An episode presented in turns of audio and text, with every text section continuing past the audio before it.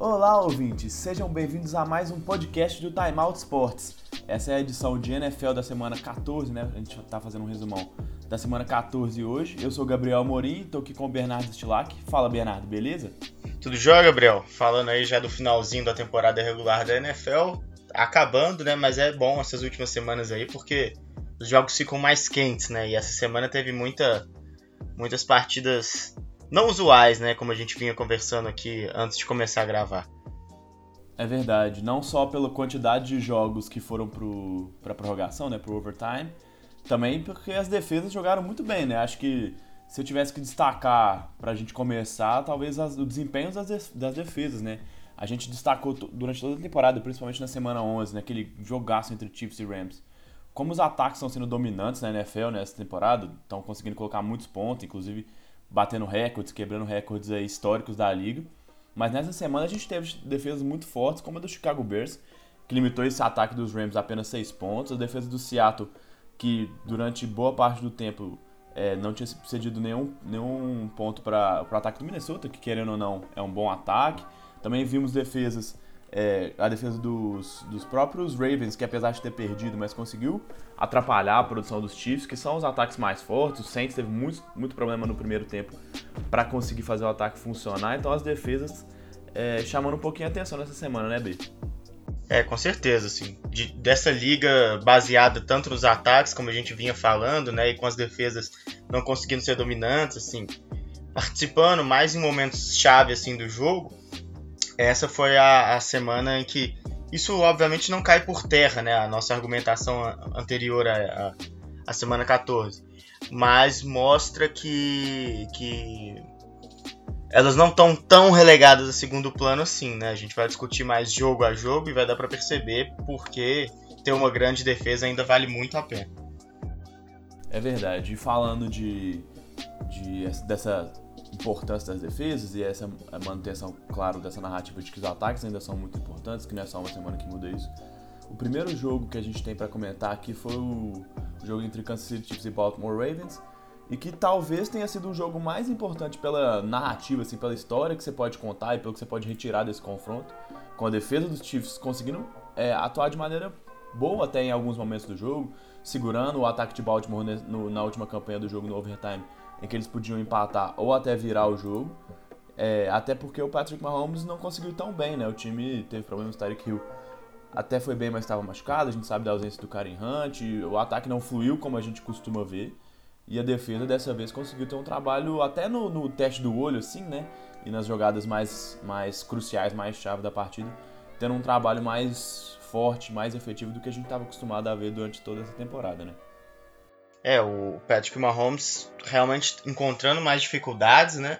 É, parece que ele tá ficando mais exposto com a ausência do Karen Hunt, no sentido de que as defesas têm mais tempo para poder perceber como ele joga, né?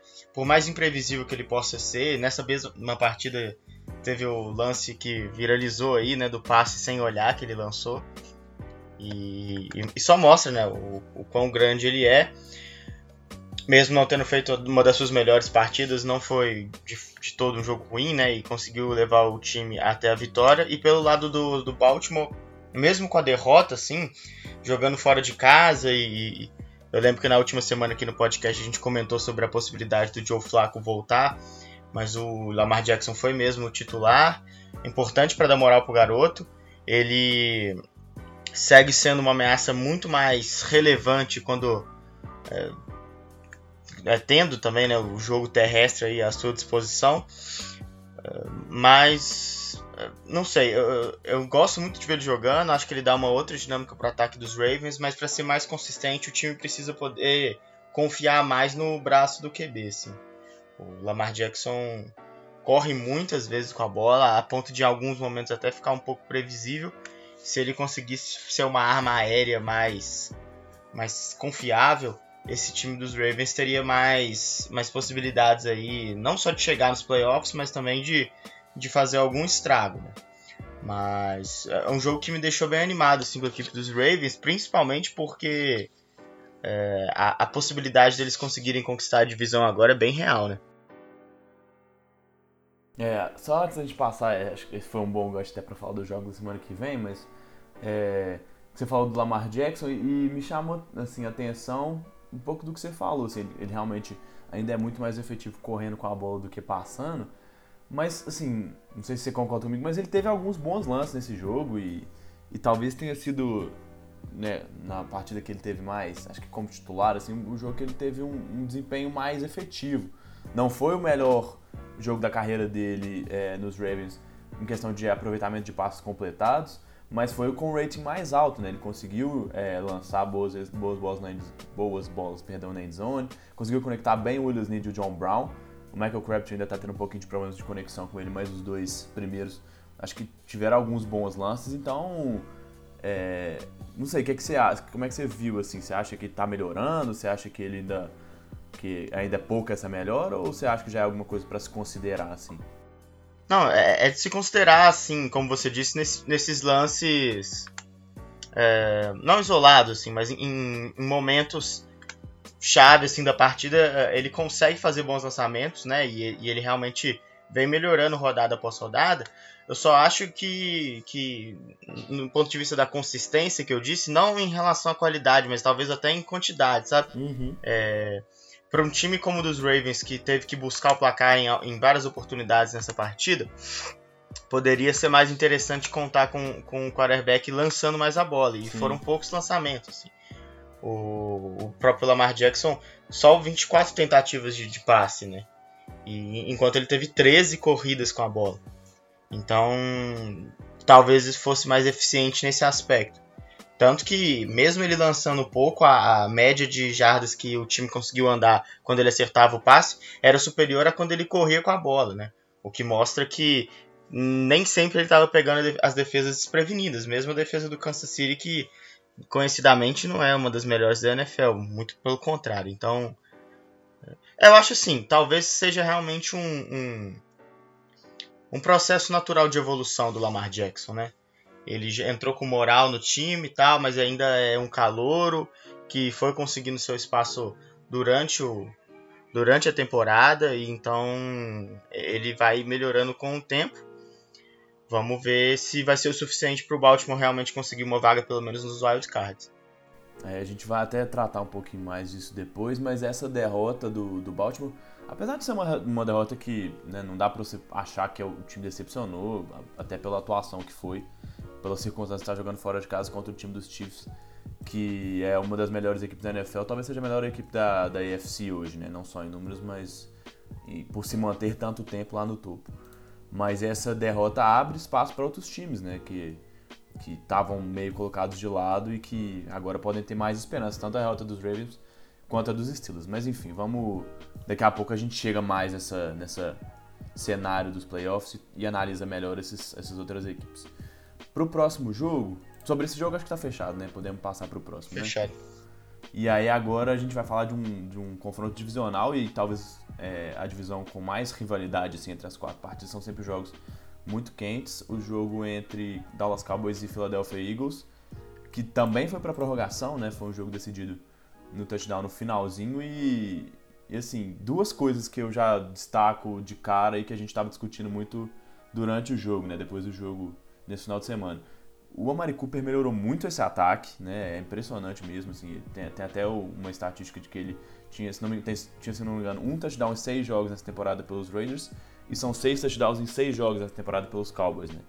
Então realmente está sendo muito melhor aproveitado. Ele mesmo já disse que se sente mais à vontade, que tá que, que nos Raiders o plano de jogo não não conseguia contemplar o que ele podia fazer de melhor. E, e também numa jogada que envolveu o Amari Cooper, o último lance do jogo, que lance né, bizarro, né? A rodada também teve recheado de lances bem bizarros assim. Uma bola que foi desviada pela defesa e uma defesa que não jogou tão bem durante a temporada, mas principalmente o Rosal Douglas que estava envolvido na jogada, mas talvez tenha sido o melhor jogo desse, do, desse cornerback, né, do Douglas na temporada. E aí ele um lance infortuito, infortuito ele acaba desviando a bola que sobra no peito do Cooper que praticamente trota até a endzone, né, B?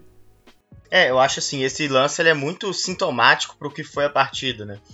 É, a, a, secundária dos Eagles vem sendo o grande problema desse time na temporada e o fato dela ter conseguido aparecer até consideravelmente nesse jogo mostra talvez sim uma certa evolução dessa, dessa parte da defesa dos Eagles, mas também evidencia bastante um problema que é a falta de precisão nos passes do Dak Prescott, né?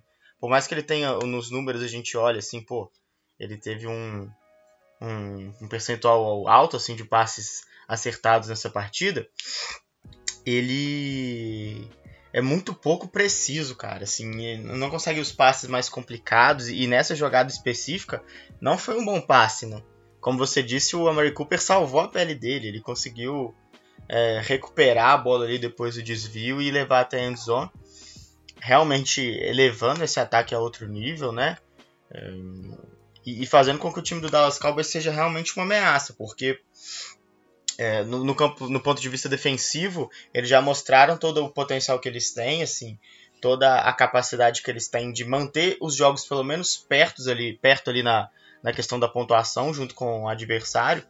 E um ataque que tivesse uma arma a mais ali, né, um cara responsável e capaz de, de fazer jogadas, já seria o suficiente para conseguir vencer jogos importantes.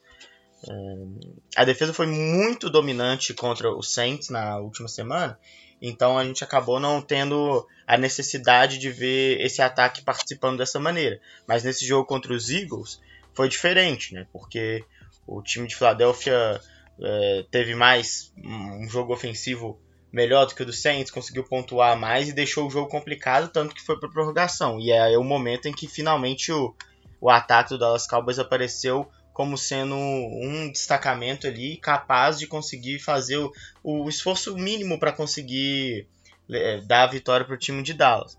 E essa peça, sem dúvida nenhuma, é o Amari Cooper. E aí, estendendo a pergunta aí para uma coisa que tem muita gente discutido nessa semana, principalmente pelo desempenho bom que ele teve nas últimas três, quatro semanas aí. É, na época, acho que, não vou lembrar exatamente de você, mas eu lembro que eu falei que né, parecia que os Raiders tinham ganhado, porque o Cooper tinha estava tendo problemas nas duas últimas temporadas com drops, até não era nem só uma questão de, de né, playbook, de chamada de jogadas, mas ele muitas vezes a bola chegava até ele e ele não conseguia receber hoje, depois desse desempenho e dele claramente ter melhorado e, ter, ter, sido um cara muito seguro e que consegue correr rota, rotas muito bem, e claramente ele é o cara que tem mais talento para executar essas rotas no corpo de recebedores dos Cowboys. Você já começa a achar que essa troca valeu a pena ou ainda não, porque é uma troca muito alta, primeira rodada, para um cara que não tem um contrato tão longo mais? Ah, partidas como essa, né, uma vitória divisional que não só consolida o Dallas Cowboys na liderança da, da NFC Leste, mas que é uma vitória que dá muita força para as próximas três rodadas finais, né? Já que é um jogo contra o, um grande rival de divisão e o atual campeão do Super Bowl, elas fazem a gente ter. É difícil, né? Não, não achar que valeu a pena a troca do Amari Cooper. Pelo que eu disse já no, no início da, do comentário, né? Ele é a peça que faltava para o time do Dallas Cowboys ter um ataque minimamente capaz de pontuar e fazer com que todo o trabalho da sua defesa seja recompensado. E... Então ele muda mesmo esse patamar. E é interessante perceber isso que você falou mesmo. Assim, é, é, muito do que a gente avaliava quando ficava pensando sobre o peso dessa troca para o Dallas, né? Todo o valor que foi envolvido na troca com os Raiders era o retrospecto recente do Amari Cooper, que já tinha se mostrado um grande recebedor, mas que nos últimos jogos e, nas últimas temporadas vinha tendo problemas primários ali para um wide receiver. Uhum. E ele mostrou que o, o, bom desempenho dele no começo da carreira ele não, não foi por acaso, né? E não por acaso também foi, foi o grande momento do time dos Raiders. Ele estava num time que tinha aspirações, um time que estava quente, com o Derek Carr é, jogando bem, né? E depois, quando tudo degringolou, ele parece ter sido ele, ido junto, assim, né? Uhum. É, pelo retrospecto recente da carreira dele, que não é muito longa, né? Ele é um cara bem jovem ainda. É, ele parece ser um, um jogador que que caminha bem de acordo com, com a mentalidade do time, assim, e com o moral do time, né? Quando quando tem a possibilidade de conseguir as vitórias e o time tá beirando ali a disputa pelos playoffs, ele é um jogador. Quando o time não tá bem e, o entorno não tá sendo favorável, ele é um, um jogador completamente diferente. E, e hoje isso vale, vale muito a pena pro Dallas Cowboys, né? Assim, o saldo dessa temporada não está garantido, mas acho que o Dallas Cowboys é um dos times que vai chegar aos playoffs na NFC, né? Como líder da divisão é absolutamente positivo. O que eu tenho curiosidade para ver é daqui a uma temporada ou duas, né? Caso ele continue de fato lá em Dallas, como é que vai ser como é que vai ser esse desempenho dele, porque o, o QB deve continuar sendo o Dak Prescott. E, e, eu acho que ele precisa melhorar significativamente para conseguir é, seguir sendo uma arma ofensiva capaz de levar o time do Dallas Cowboys a, a playoffs consecutivos. É, não, assina embaixo que você falou, não tem nada para acrescentar não. Acho que para fechar esse jogo, não sei se você também quer falar mais alguma coisa, mas acho que a gente pode destacar dois jogadores aí. O Zeke Elliott para variar, né, quando o Dallas joga bem, quando o Dallas vence, ele é um, um destaque também, além do, do Amari Cooper, né? Já é o sexto jogo seguido em que ele tem pelo menos 100 jardas de scrimmage. E, e nesse, todos esses jogos, o jogo que ele teve menos carregadas, né, menos tentativas terrestres, foram 17 e, num total de 21 toques na bola. A gente sabe que quanto mais ele participar desse ataque do Dallas, melhor. Ele conseguiu 113 jardas corridas nessa partida e mais 79 recebidas em 12 recepções. Então fica, né, só para reforçar, para mostrar que ele realmente precisa ser muito acionado e que ele realmente é o motorzinho desse time. Do lado do Philadelphia Eagles, o Carson Wentz teve um bom jogo até, mas tem alguma coisa, não sei se te incomoda também, é até posso abrir para você dizer o que, que você pensa. Mas assim, ele. Tá, igual eu falei, talvez tenha sido um dos melhores jogos dele na temporada, mas ainda tem alguma coisa, assim, parece que o ataque tá travado. Não sei se é só o jogo terrestre, não sei se os recebedores ainda não estão conseguindo aquela conexão com o Carson Wentz, não sei se as chamadas estão sendo tão efetivas quanto foram na temporada passada, porque, mais uma vez, é, ele teve números estatísticos, se pegar no frio aqui, que foram positivas. Três touchdowns, 228 jardas e um rate de 120, mais de 120. Mas faltou alguma coisa assim, não sei se você concorda, mas eu sinto que parece que tem alguma coisa que está travando esse, o Carson Wentz e, e, não sei se é só o jogo terrestre, não sei se é só os recebedores, talvez ele me passe a impressão de que não esteja realmente ainda numa forma tão alta quanto teve individualmente na temporada passada. É, sem dúvida, a... não tá naquele mesmo nível, né? Mas eu eu consigo ver o Carson Wentz melhorando rodada após rodada, assim. No começo tinha toda aquela preocupação, né? Ele chegou a perder os primeiros jogos ainda dessa temporada por, por estar tá se recuperando da lesão grave que ele teve. E a gente não pode é, não levar isso em consideração. Uhum. E, e ele começou, entrou assim, é, sentindo de alguma forma ainda, ainda a lesão que ele teve na temporada passada. Mas ele foi melhorando, assim. E hoje eu acho que o que afasta o Philadelphia Eagles de realmente conseguir brigar é de fato o entorno. Porque o Carson Wentz teve uma boa partida contra o Dallas Cowboys. Não é a primeira boa partida que ele teve nessa temporada. É um cara capaz de levar esse time à frente, né?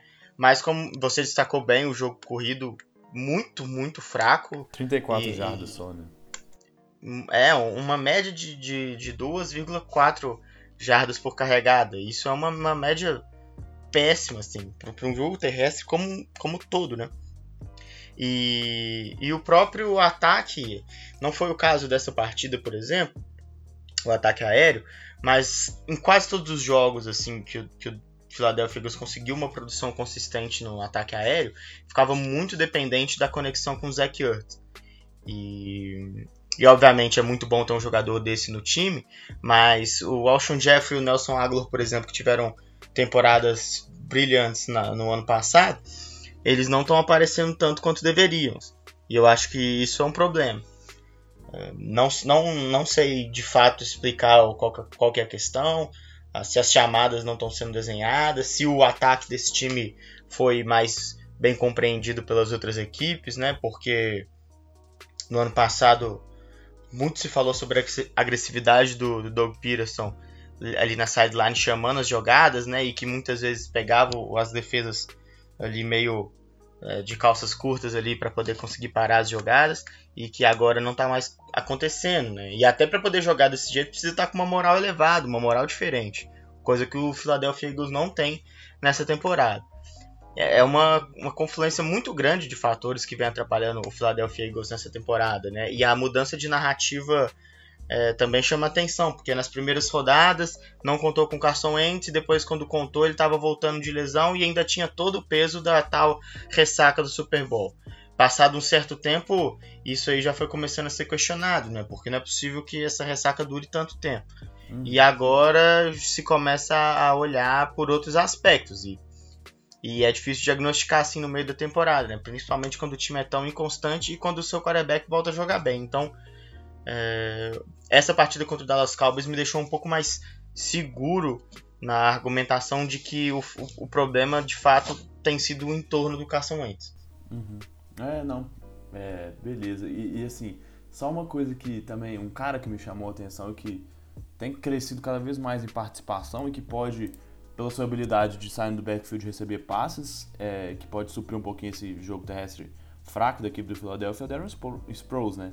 Foi bem é, nesse jogo, conseguiu, não teve um número muito grande, mas conseguiu um touchdown e é um cara bem dinâmico, assim, acho que ele pode junto com o Carson Wentz, que é, que é um cara que gosta de ter alvos muito certeiros, né? a gente falou do Zach Ertz e do Ashon Jeffrey, principalmente na, na, temporada passada, e o Ertz nessa temporada também sendo um dos caras que mais recebeu alvos, que mais foi procurado pelo quarterback durante toda a temporada, o Darren Sproles me parece uma boa opção, ele claramente é mais forte do que todos os recebedores saudáveis dos Eagles hoje para receber passes, e de vez em quando ele até tem explosão, um pouquinho de explosão ainda, para correr ali e conseguir algumas jardins. Mais alguma coisa desse jogo aí, Bernardo? Não, certinho. Beleza, bora pro próximo jogo e. E aí. Talvez a grande atuação defensiva, não sei, disputando ali com o jogo de, de, de Seattle, mas a defesa do Chicago Bears continua sendo impressionantemente. É, como é que eu vou dizer? Dominante, né? Ela consegue realmente fazer com ataques dos mais fortes da liga e dos mais criativos, fazer com que esses ataques sejam quase improdutivos, né? A atuação do, do Los Angeles Rams atacando foi tão fraca que os próprios jogadores admitiram, né? Todd Gurley e outros vieram para o público para falar isso e talvez o pior jogo da carreira do Jared Goff desde que teve essa mudança para o Sean McVay, né? Ele realmente teve muita dificuldade, foram quatro interceptações e não conseguiu completar para nenhum touchdown, né? Realmente fica chama a atenção muito como essa defesa do, do Chicago foi forte em todos os níveis mais uma vez contra um time muito muito forte que tem armas até em excesso às vezes, né, B? É, sem dúvida nenhuma, o, o jogo do Jared Goff foi o pior sob a gestão do, do Sean McVay. Né? Inclusive, lembrou muito o Jared Goff do Jeff Fisher. Sim. Para desespero assim, dos torcedores dos Rams que certamente viam esse jogador como algo absolutamente superado, né? Esse, esse, esse Jared Goff aí do seu, do seu ano de calor como algo que, que não, não existia mais, um, um jogador que não apareceria. E os quatro, as quatro interceptações dele deixaram bem claro de que ele ainda está vivo ali, bem escondido, mas está uhum. vivo. Né? Não acho que seja preocupante a ponto de começar a questionar o futuro desse time do Los Angeles Rams como um dos principais times da NFL. Também. É de fato de se de se vangloriar mesmo a atuação da defesa do Chicago Bears. Como você disse, e aí é um ponto interessante, muito bons em, em, todos os setores, né? E é por isso que de fato é uma defesa dominante nessa NFL em que defesas não são não são um ponto forte. Ela consegue ser ser forte tanto no, no apressamento do passe quanto na secundária, e isso é o que faz com que os os, os turnovers aconteçam. Assim. O, o Kyle Fuller conseguiu mais um, uma interceptação, ele lidera a NFL nessa estatística. Dentro do top 15 já tem mais outros dois jogadores do Chicago Bears, ou seja, os quarterbacks eles ficam meio desesperados quando jogam, quando jogam contra o Chicago. E isso é perceptível por esse número de interceptações. Interceptações bobas assim, mas que chamam atenção porque realmente o Jared Goff não teve paz chama atenção um pouco o aspecto do Sean McVay não ter explorado mais o jogo terrestre. Por mais que o Todd Gurley não tivesse conseguido ter uma partida muito consistente, ele teve muito poucas carregadas, assim. E a gente sabe que é uma questão quando times viajam na NFL com uma diferença até climática muito grande, né? Eu estava acompanhando muita gente dentro da, da mídia americana, né? E pessoal do NFL Network falando que, que um dos aspectos que fez com que os Los Angeles Rams não tivessem um grande desempenho ofensivo e que o Jared Goff não tivesse um grande desempenho ofensivo, além, óbvio, da defesa do Chicago Bears, é a mudança climática ali, né? De você jogar em Chicago nessa época do ano, É um time dos Los Angeles Rams que, que joga em clima quente, né, lá na Califórnia. E um dos pontos assim importantes para poder se vencer essa barreira climática é correr bastante com a bola. E não foi o que o Sean McVay fez, mesmo percebendo que o seu quarterback estava visivelmente desconfortável ali com essa situação. Isso aí me, me chamou a atenção. E outro ponto que me deixa um pouco preocupado com, as, com o ataque do Chicago Bears é o Mitchell Trubisky, né? Assim, é, para conseguir vencer jogos nos playoffs, ele precisa jogar melhor. Assim. Se ele uhum. jogar nesse nível, ele vai acabar fazendo com que a, a defesa de Chicago fique absolutamente sobrecarregada e responsável por tudo que acontece nos jogos. Né?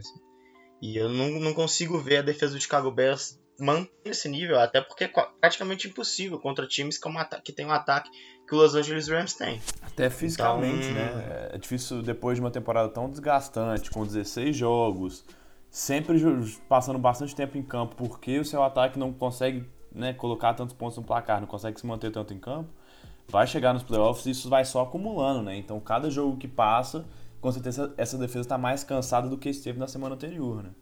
É, sem dúvida nenhuma, assim. E, e, ele, e eles conseguem jogar melhor, né? O Trubisky é muito inconsistente. Uhum. É, a partida dele foi realmente muito ruim, assim fica um pouco escondido porque o Jared Goff conseguiu ser ainda pior e, e, a defesa teve um jogo tão impressionante que ela de fato rouba as atenções. Uhum. Mas o, o Mitchell Trubisky foi bem mal. É, foi uma atuação bem ruim dele mesmo e, e é o que você falou, acho que às vezes fica escondido por isso. É, agora, do lado do Chicago, talvez até por essa por essa questão de saber que o clima estava mais complicado e por ver que o Trubisky não estava tão bem, o Matt Nagy usou muito o Jordan Howard, talvez de uma forma que ele não vinha sendo utilizado em algumas semanas, assim. Durante toda a temporada a gente viu o Tariq Cohen correndo e recebendo principalmente muitos passes e o Tariq Cohen continuou sendo talvez, é, se não a principal arma em questão de, né, de, de visar, de ser visado pelo Trubisky, mas uma das mais uma, uma das armas mais importantes. Mas o Jordan Howard conseguiu ter um trabalho bem efetivo correndo com a bola, né? Ele teve 19 carregadas e 101 jardas, uma média de 5.3, que é uma média excelente, né? Você passando de 3,5 por, por jardas por tentativa, você já está tendo um bom jogo. Então, quando você passa de 5 jardas, isso é um sinal de que praticamente a cada duas jogadas você está conseguindo first down. Então, a equipe de Chicago conseguiu aproveitar bem essa atuação boa do Jordan Howard e, e assim, contra, contra times que jogam né, nesse, nesses jogos que são mais embolados, ter esse cara que corre forte pelo meio, não só o Cohen que corre mais pelas laterais e que e sai passos mais curtos, também é muito importante, mas também me preocupa, e aí acho que cai mais nas costas do Trubisky também, mas a produção dos recebedores do, do Chicago tem caído, né? O Allen Robinson tinha começado a temporada muito bem, e depois, até por problema de lesão, perdeu um pouquinho de espaço. O Taylor Gabriel, que tinha sido uma ameaça muito boa em profundidade, parece cada, cada vez menos envolvido no, no, plano de jogo. O Trey Burton também poucas recepções. O próprio Anthony Miller quase não apareceu nessa última partida. Ele tinha recebido touchdowns em acho que três dos últimos quatro jogos. Ele tinha participado bem dos jogos. Mas esse ataque do Chicago, que parecia ter dado um salto, inclusive com jogos de 4 ou 5 touchdowns, contra defesas não tão fortes, mas, com, mas conseguindo pontuar várias vezes e colocar vários recebedores para serem acionados, já não, já não é a primeira semana que esse ataque tem problemas não só com o quarterback, mas também com os recebedores não estão conseguindo criar muita separação, né? É, e, e chama atenção contra os, os Rams, que não são um time né, especificamente forte nesse aspecto defensivo, né? uhum. né? Na verdade, a grande arma do, dos Rams é de fato ter o Aaron Donald ali. É, e mesmo a volta do Akib Talib não foi capaz de sanar esses problemas defensivos, assim, né? A gente percebe a falta que ele faz e ele foi bem. O, o, o Nick Roby Coleman também, acho que foi o melhor jogador da secundária ali. O John Jones teve uma interceptação também. Mas, é, enfim, esse ataque me preocupa um pouco, assim, e pelo que você falou mesmo. É, a gente vai precisar, né? Na verdade, Chicago vai precisar de que, que o ataque funcione mais para que essa defesa possa ser possa resolver os jogos, vamos dizer assim. E essa defesa, grande parte dela já estava aí na temporada passada e estava jogando um bom nível, né? Claro que não dá para esquecer o Khalil Mack, ele continua sendo muito importante em, e principalmente em jogadas decisivas, assim, no, no final dos jogos, também conseguindo apressar o quarterback, mesmo em jogos em que ele não é tão efetivo em números assim, né? Conseguindo sacar, por exemplo, foi apenas um sec nesse jogo. Mas é, ano passado já tinha essa questão de que a defesa é muito boa, mas fica tempo demais em campo, porque o ataque não consegue produzir, né? Então isso vai ser importante uhum. de, de ver, até porque os times da NFC, né, que, que, que vão enfrentar Chicago, que deve mesmo chegar aos playoffs e deve chegar como líder de divisão depois dessa rodada, em que o principal concorrente, Minnesota Vikings, continua cambaleante, é, são times capazes de colocar pontos no placar, né? Tem Rams, tem Saints, tem outros times aí na, na NFC que, em dados jogos, ou em, na grande maioria deles, podem produzir muitos pontos. Então a gente questiona um pouquinho se só essa defesa vai ser o suficiente, né? Mas, mas vamos ver. Desse jogo, acho que tá, tá fechado também, né, B? Fechado. Bora pro último jogo que a gente vai aprofundar um pouquinho mais para evitar os problemas das últimas problema não mas para evitar de acontecer o que aconteceu nas últimas semanas de passar para lá de uma hora uma hora e vinte quase uma hora e meia de podcast e vamos falar do, do jogo do Monday Night que é o jogo que está mais fresco aí nós estamos gravando na terça-feira foi ontem à noite e, e, mais um jogo como eu falei de dominância defensiva por boa parte do, do jogo o Bernardo me lembrou até o finalzinho do quarto quarto jogo tava 6 a 0 né B foi por muito tempo. Foi é, um pouco mais de três minutos ali para poder terminar a partida, né? Foi quando o Seattle conseguiu o primeiro touchdown da partida. E aí, Exato. de fato, selou a vitória, né? Todos os, os, pontos que aconteceram na partida aí foram irrelevantes, assim, pro, pro cenário total. É, eles não alteraram o resultado final do, do jogo, né? E assim, durante três quartos, só 3 a 0 só um field goal de, de Seattle. É, de novo, é culpa do Kirk Cousins, é, tem culpa aí do, do, do, do, plano de jogo que a gente sabe, né, já viu, o John DeFilippo foi demitido nessa terça-feira depois da atuação, mais uma atuação ruim do ataque, o coordenador ofensivo dos Vikings. É, o jogo terrestre está atrapalhando. Como é que você vê aí esse ataque do Minnesota? Você acha que o Cousins é mais culpado? Porque tende-se muito a colocar a culpa nas costas de um cara que é o quarterback, que é o, né, tem contrato garantido de três anos, que foi a grande contratação da intertemporada. Como é que você vê esse ataque de Minnesota e esse time de Minnesota como um todo? É, primeiro eu acho que a gente tem que deixar bem claro essa questão do, do Kirk Cousins, né? A repercussão tida sobre ele, assim, ela é muito inflacionada por conta, primeiro, da expectativa de que se tinha de mudança de patamar do ataque do time com a chegada do Cousins, e depois pela grana que o time dos Vikings gastou nele. Né? Uhum. É 84 milhões garantidos, como você frisou aí, é, é muito dinheiro. É valor que se paga para um cara que realmente conseguiria alçar aí a franquia a um outro nível. Os Vikings na temporada passada foram espetaculares na defesa, tiveram uma defesa absolutamente dominante, um, um duo de wide receivers que chama muito atenção com Adam Thielen aparecendo, né, sendo uma grande surpresa, e o Stephen Diggs sendo também crucial na, nas campanhas dos times, nas campanhas do time, principalmente ali na, na reta final. E tudo que estava faltando, de fato, era um quarterback que conseguisse é, ser decisivo nos momentos importantes. Porque o Case Keenum tinha essa imagem né, de que era um cara bom, né? Um cara que conseguia controlar os jogos, mas que de fato no, no momento ali com o jogo na linha, né? É, não era o cara que ia conseguir fazer o time chegar até as vitórias. Só que a escolha não poderia ser mais equivocada, né? Porque o Kirk Cousins é mais ou menos essa descrição do Casey Keenum, só que um pouco melhor nos momentos não importantes da partida. Ele tem números melhores no aspecto de, de completar passes, de alcançar jardas, de cuidar da bola. Só que tudo isso cai por terra quando o jogo precisa de ser ganho ou um jogo é contra uma equipe que está com retrospecto positivo. E, e, isso o Kirk Cousins já vinha mostrando desde os tempos de Washington e não foi diferente é, jogando agora pelo Minnesota Vikings. Isso é um aspecto. Né? Ele tem tido muitas dificuldades para poder vencer jogos importantes. O Minnesota perdeu dos Saints, perdeu dos Patriots, e agora perde para o Seahawks. É óbvio que são todas derrotas justificáveis porque são bons times, mas deixam o Minnesota num patamar ali que é absolutamente mais baixo do que estava na temporada passada. Ah, é, é, dito tudo isso, assim, e, e falando sobre a culpa que o Kirk Cousins tem também, tem que ser dito é, sobre o seu entorno. Né? Primeiro que a defesa não é nem um pouco, não é nem perto do que foi na temporada passada, não dá ao ataque a tranquilidade de conseguir fazer jogos como o Case não vinha fazendo, né? Quase sempre ali com um placar, quando não à frente, mas pelo menos próximo do próximo do adversário. O, o ataque terrestre é fraco. Dalvin Cook vem tendo muitas dificuldades e raramente consegue um bom jogo. Mais uma vez contra o Seattle, ele não conseguiu correr com a bola. E aí entra a parte que acho que até justifica um pouco a saída do De Filippo.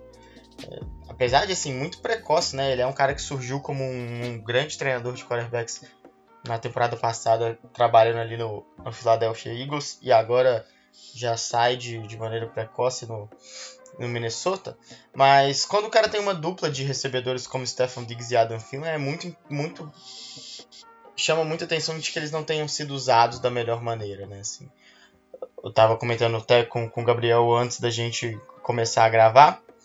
Eu tava lendo um jornal lá de Minneapolis antes, né, durante a tarde, e ele chamava atenção para esse aspecto, assim. A grande dupla de ataques, né, que é, que, querendo ou não, mais a, o rosto do lado ofensivo dessa franquia do que o próprio Kirk Cousins, que é o Stephen Diggs e o Adam Thielen, perderam a, a sua importância gradativamente de forma muito forte nas últimas semanas.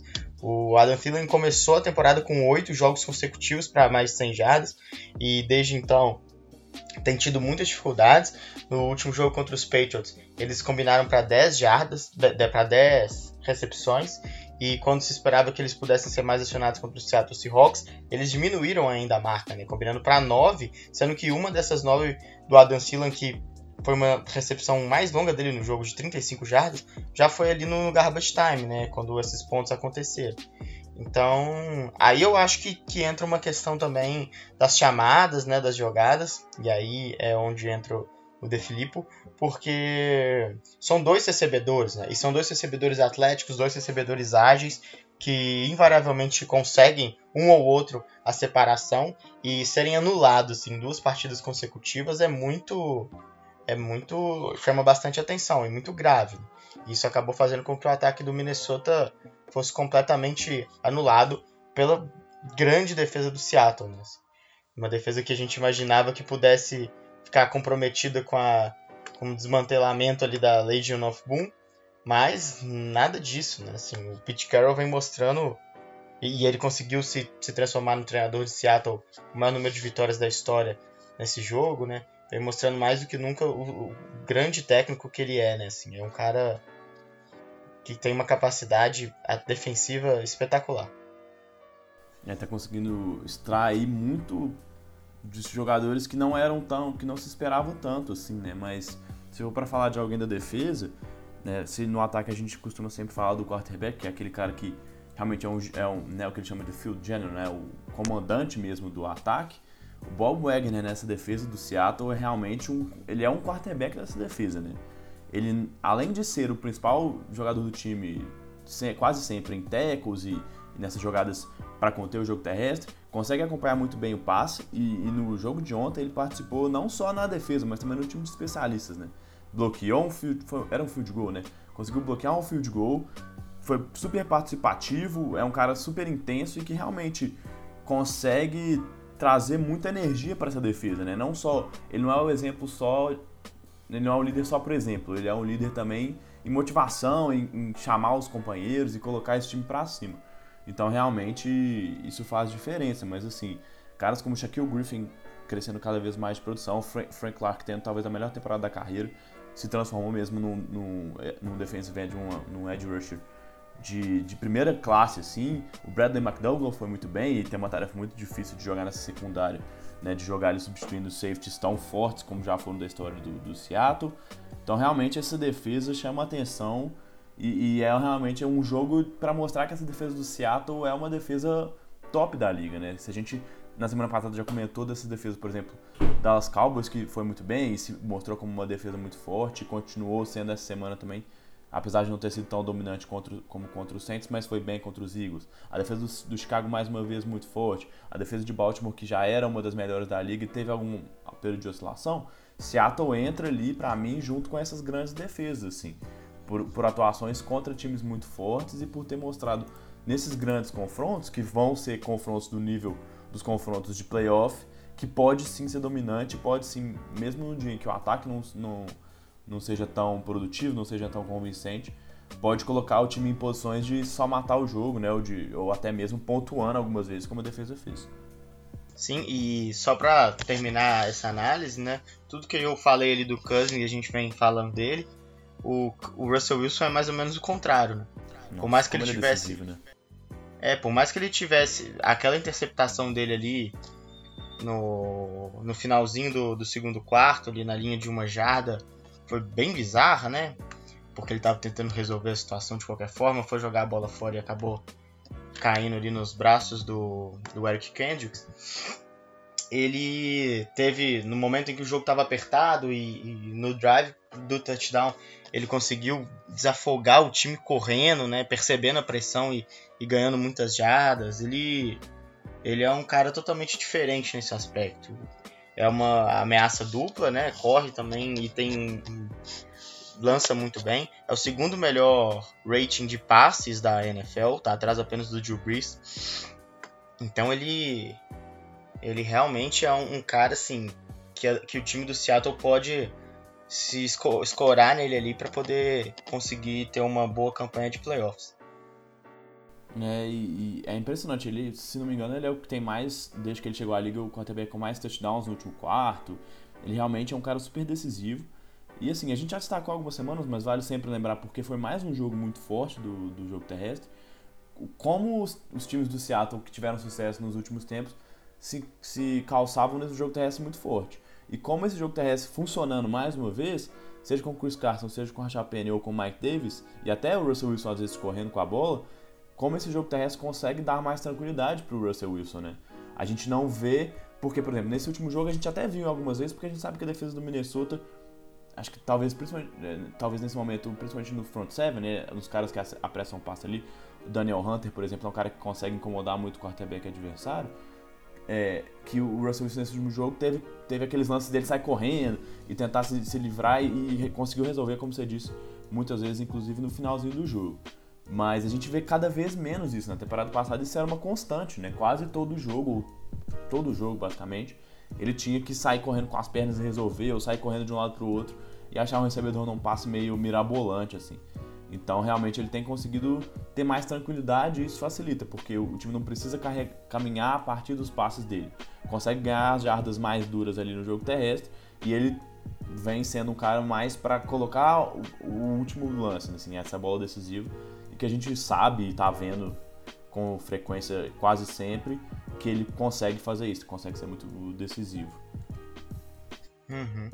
Beleza, desse jogo acho que que tá bom aí. E agora a nossa ideia é a gente fazer um, um cenário um pouquinho de como é que estão os playoffs e acho que um bom jeito de começar isso é colocando os times que estão liderando as suas divisões hoje.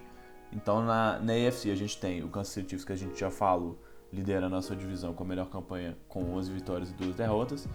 E, e o segundo seed hoje está com o New England, New, England, New England Patriots. Eita, foi difícil. É, que perdeu um jogo que a gente já tinha comentado, né, Bernardo, várias vezes que jogar em Miami para New England parece sempre um problema. Esse, não sei se é o calor, se é a rivalidade, o que, que acontece, mas New England sempre tem dificuldades e, e, acontecem coisas bem esquisitas assim. O Guskowski errando o extra point, errando o field goal, é, e sem falar do lance final do jogo, que foi uma coisa espetacular, mas bizarra demais ao mesmo tempo, né? Ah, sem, sem dúvida, assim. Acho que é o momento único que a gente vai ter aqui no, no podcast. Então vamos aproveitar. Não sei se você vai concordar comigo, mas de cornetar o Belichick.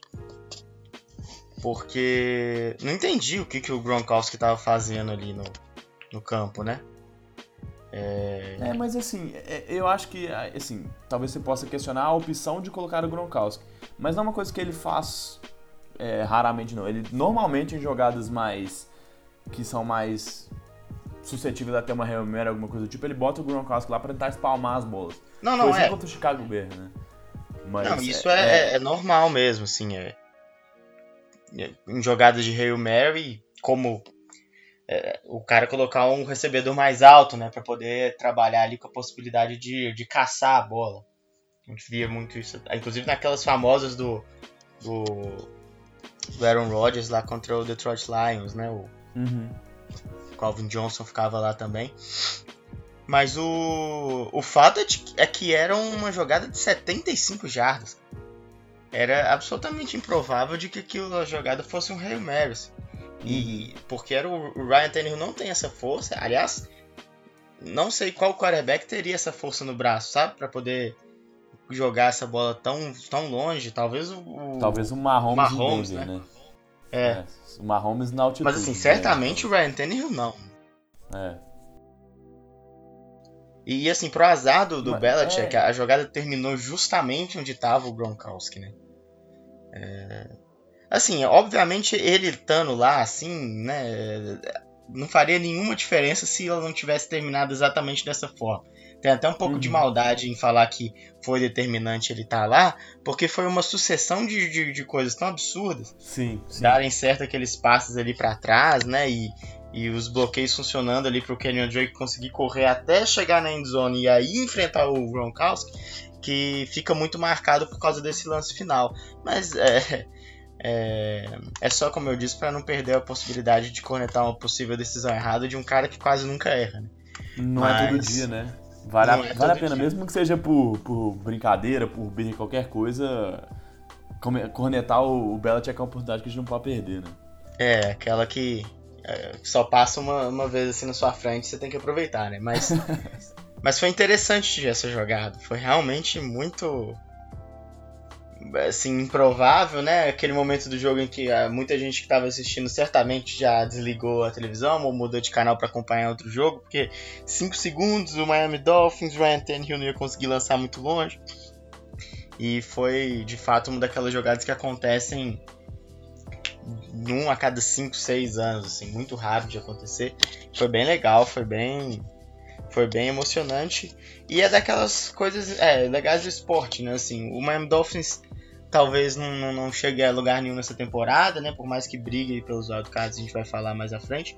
É, talvez tenha valido a narrativa assim da temporada por, por conta dessa vitória, né?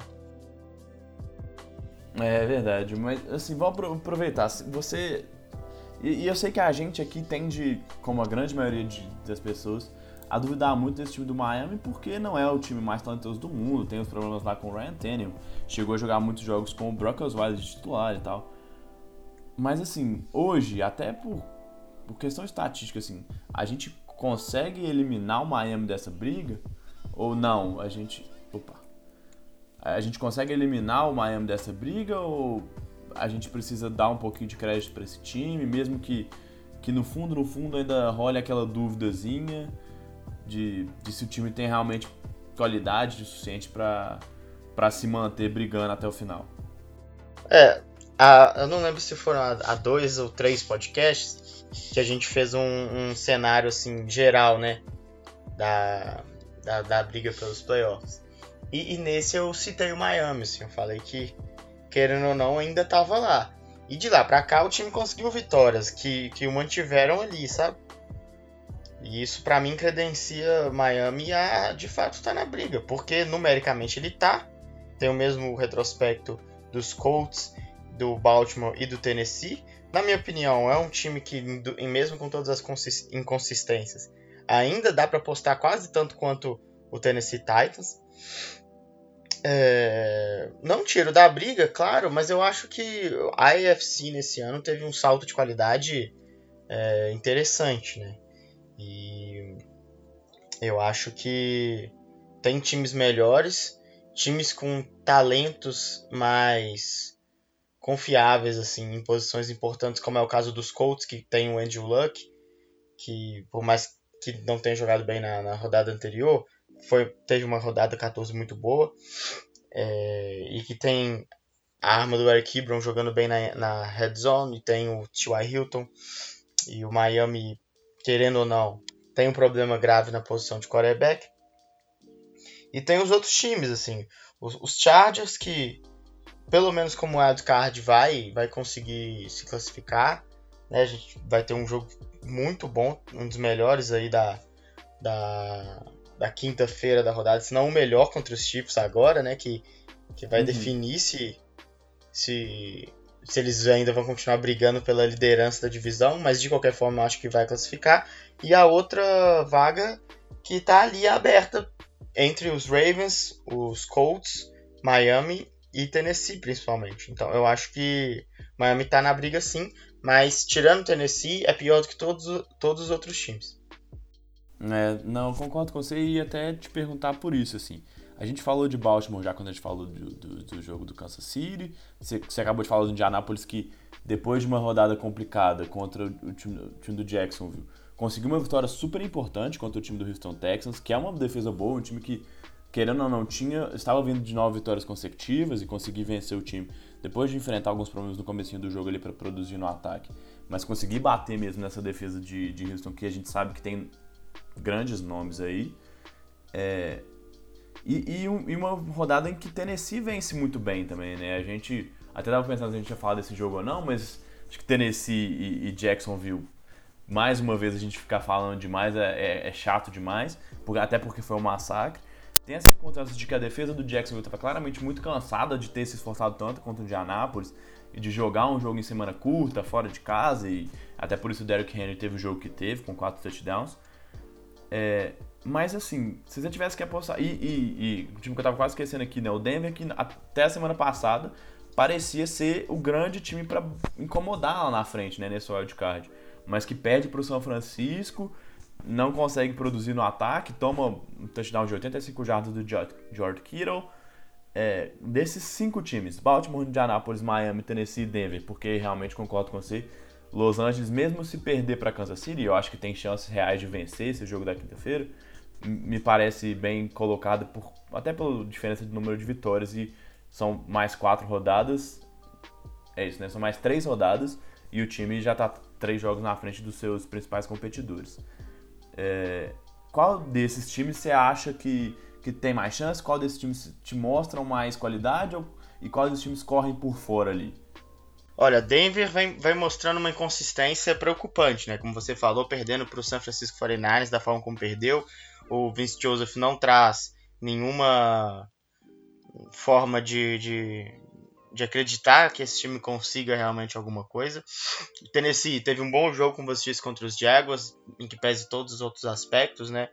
Mas eu não consigo botar muita fé. Os Colts já estão num outro patamar para mim. Eu, eu consigo ver os Colts chegando aí a, a wild card. E, e olha só, eu, eu colocaria a minha aposta agora, nesse momento, seria. Acho que os Chargers vão, como eu já disse, de qualquer forma, ou como líder de divisão ou como wild card. Se forem como líder, uma das vagas ali do, do wild card vai ser do Kansas City Chiefs, né? Ou vai ser dos Chargers. E aí sobra uma que eu não tenho certeza se vai ser do Baltimore Ravens, porque eu consigo ver o Baltimore Ravens ganhando a divisão e os Colts indo para os playoffs. Por quê? Porque os Steelers têm jogado de fato mal, perdido jogos de, é, não só por pequenos erros, mas perdido jogos de forma categórica, e é um dos times que tem as, as rodadas mais difíceis a partir de agora. Assim. Faltam três jogos e os Steelers enfrentam o Cincinnati Bengals em uma das rodadas, que aí é o jogo tranquilo, vencível. Mas depois, né, antes inclusive, ele recebe os Patriots e depois vai até Nova Orleans jogar contra o Saints, que muito provavelmente vai jogar até essas rodadas finais brigando ali pela primeira colocação para a NFC. Então, eu acho bem possível mesmo que os Steelers consigam terminar essa temporada fora dos playoffs.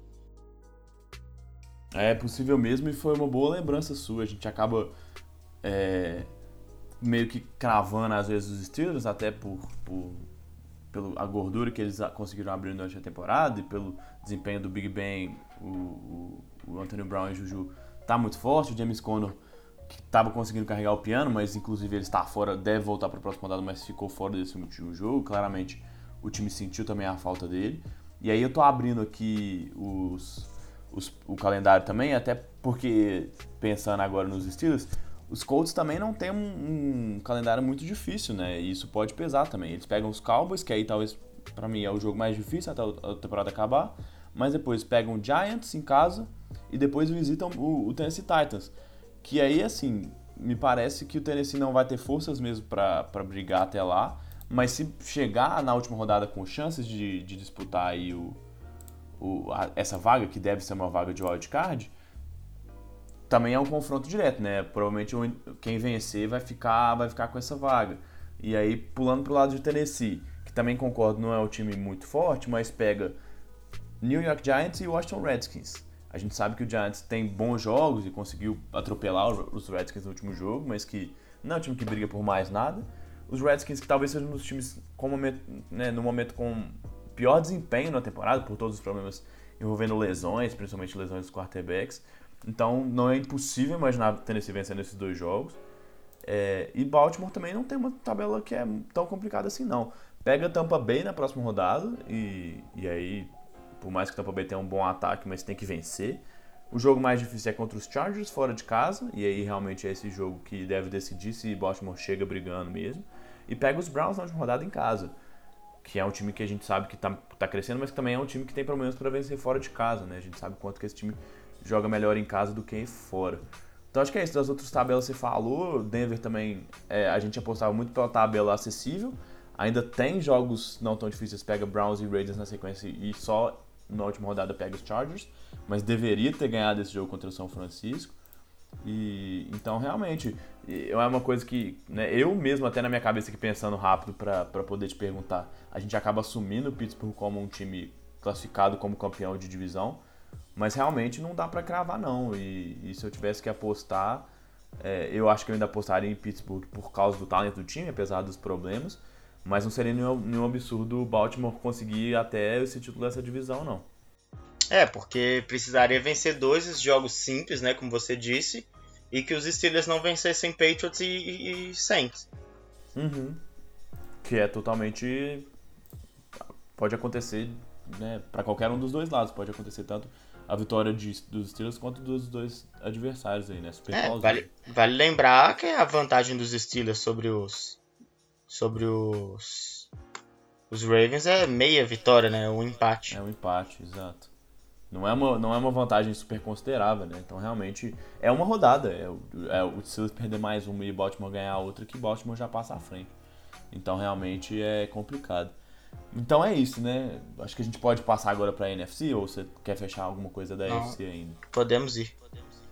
É, se a gente vê o Los Angeles é, Chargers como né, o, o, principal time nesse wildcard, que muito dificilmente vai perder até essa quinta colocação. Seattle é hoje o time mais destacado fora os, os líderes de divisão, né? Que são New Orleans Saints, Los Angeles Rams, Chicago Bears e Dallas Cowboys, né? Primeiro, pra gente começar, você vê algum desses quatro líderes de divisão? Na, na verdade, os dois, né? Você vê Chicago ou Dallas, porque Los Angeles e Nova Orleans já, já garantiram a divisão algum desses dois líderes de divisão você vê com possibilidade de perder essa liderança?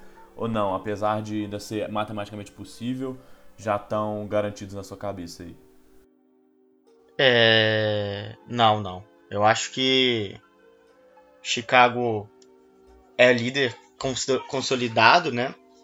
Uhum. Não só porque vem jogando bem, de forma consistente, conseguindo vitórias importantes, mas porque também não tem muita muita concorrência dentro da própria divisão. É, e no lado do Dallas, é, talvez seja o time que a gente menos esperasse que pudesse estar nessa posição agora, né? Mas ele tem uhum. se mostrado realmente relevante e forte nas últimas rodadas, uma coisa que os seus adversários não conseguiram ser. Washington Redskins com toda a questão dos quarterbacks, para mim já tem a, a, temporada enterrada. E o Philadelphia Eagles, para mim, no máximo, briga por uma vaga no wild card. Então, acho que essas quatro primeiras posições aí estão bem consolidadas. A NFC com muita cara de AFC dos últimos anos, né? Com potências bem, bem consolidadas ali nas lideranças. E um wild card que, tirando o Seattle, como você disse, que é um time que realmente vem jogando bem e que tem um retrospecto é, que poderia estar tá brigando por vencer divisões se não tivesse na mesma divisão dos Rams, o resto vejo assim um time com muito poucas forças chegando no, no wild card da, da Conferência Nacional. No, no, ano passado, né, a briga foi bem acirrada e a gente vinha assim, é, o, qualquer um dos dois times do wild card podia inclusive chegar na, na, na final de conferência, mas nesse ano o Seattle acho que pode fazer alguma gracinha, mas a segunda vaga ali do wild card vai acabar ficando para um time que mostrou inconsistência suficiente para ser bastante dúvida nos playoffs, né? Não, eu concordo com você, acho que Dallas está bem encaminhado e aí até para perguntar, mas é só para a gente confirmar, para você, tirando os times que estão hoje, os seis primeiros, né?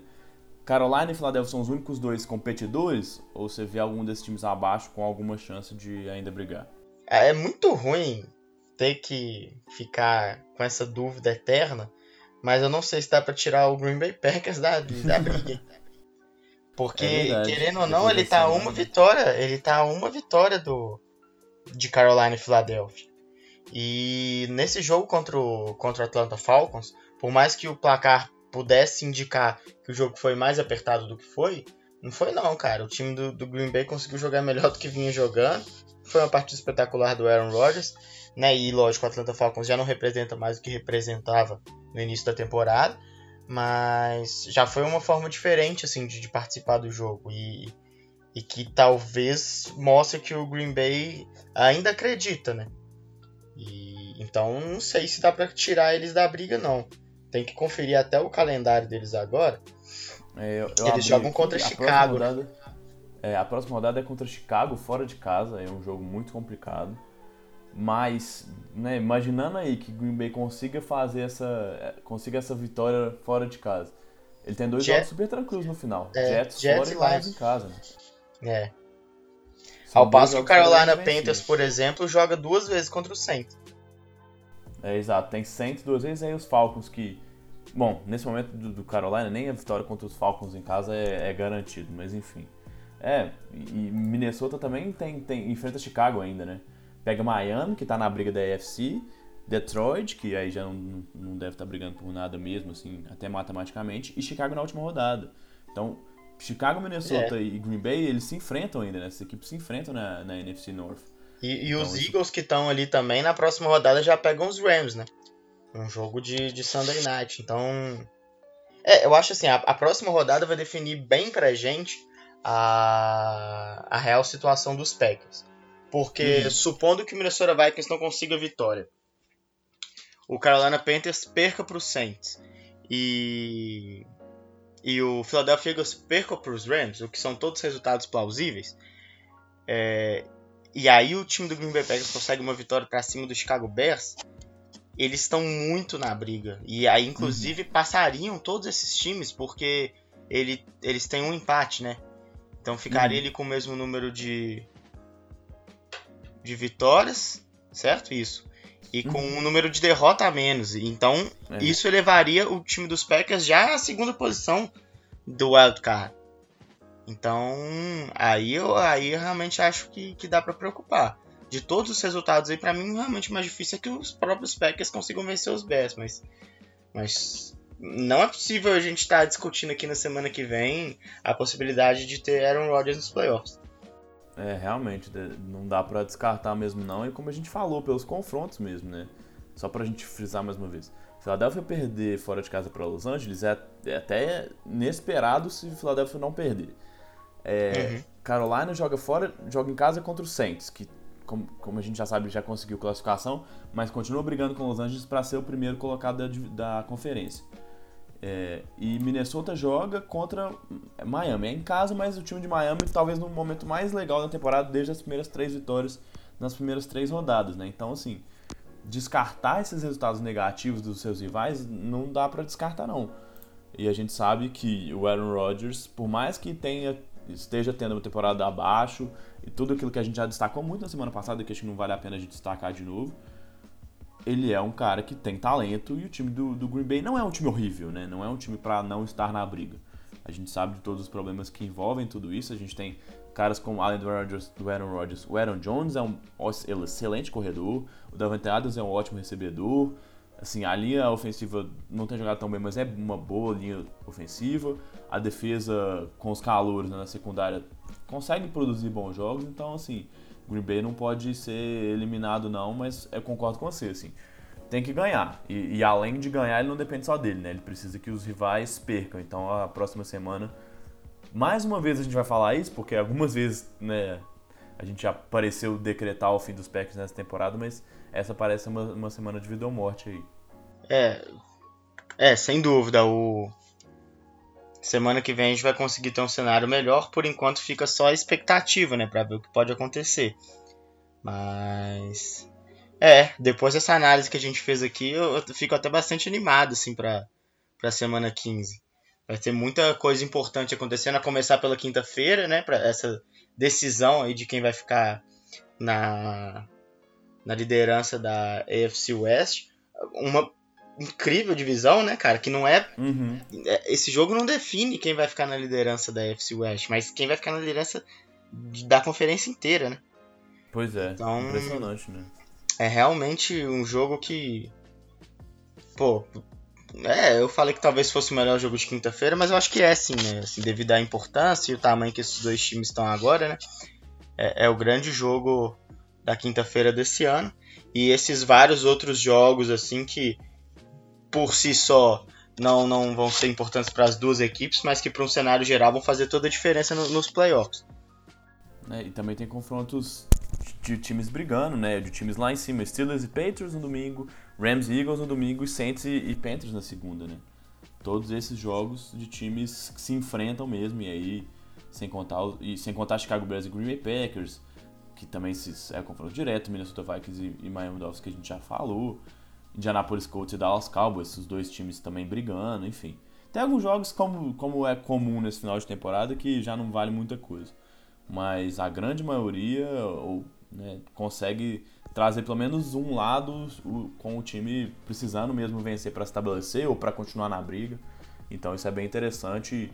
É bom até a gente ver que, que não está tão tão certinho e definido como a gente imagina muitas vezes pelo calor do momento, de ver time X ou time Y perdendo e parecendo realmente fora da briga, tem, tem ainda algumas possibilidades que a gente não pode descartar, não.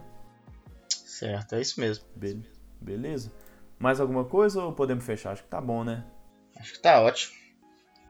Beleza, então nós vamos ficando por aqui, mais um podcast dessa semana e até semana que vem. Um abraço, Bernardo.